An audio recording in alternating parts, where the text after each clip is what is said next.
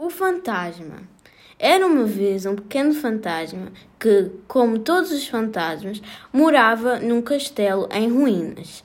E, como todos os jovens, estava farto da monotonia da sua vida.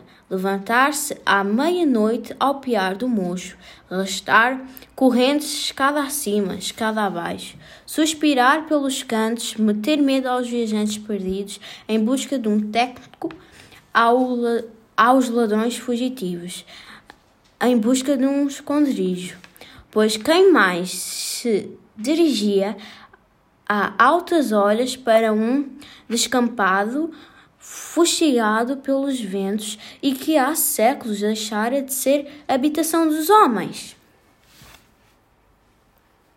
Estava farto das lições do avô gabando os tempos gloriosos do passado e dos conselhos da avó.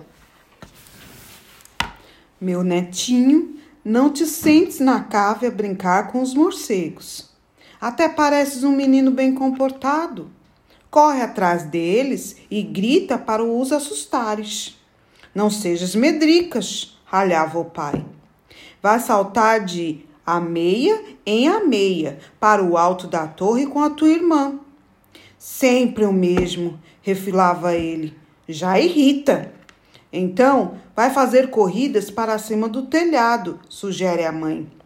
Subia até a chaminé e aí se sentava a olhar para as estradas onde ao longe os carros passavam.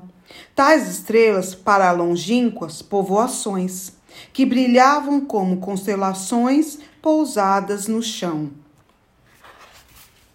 Um dia ainda hei de sair daqui e conhecer a terra dos homens, apostava ele.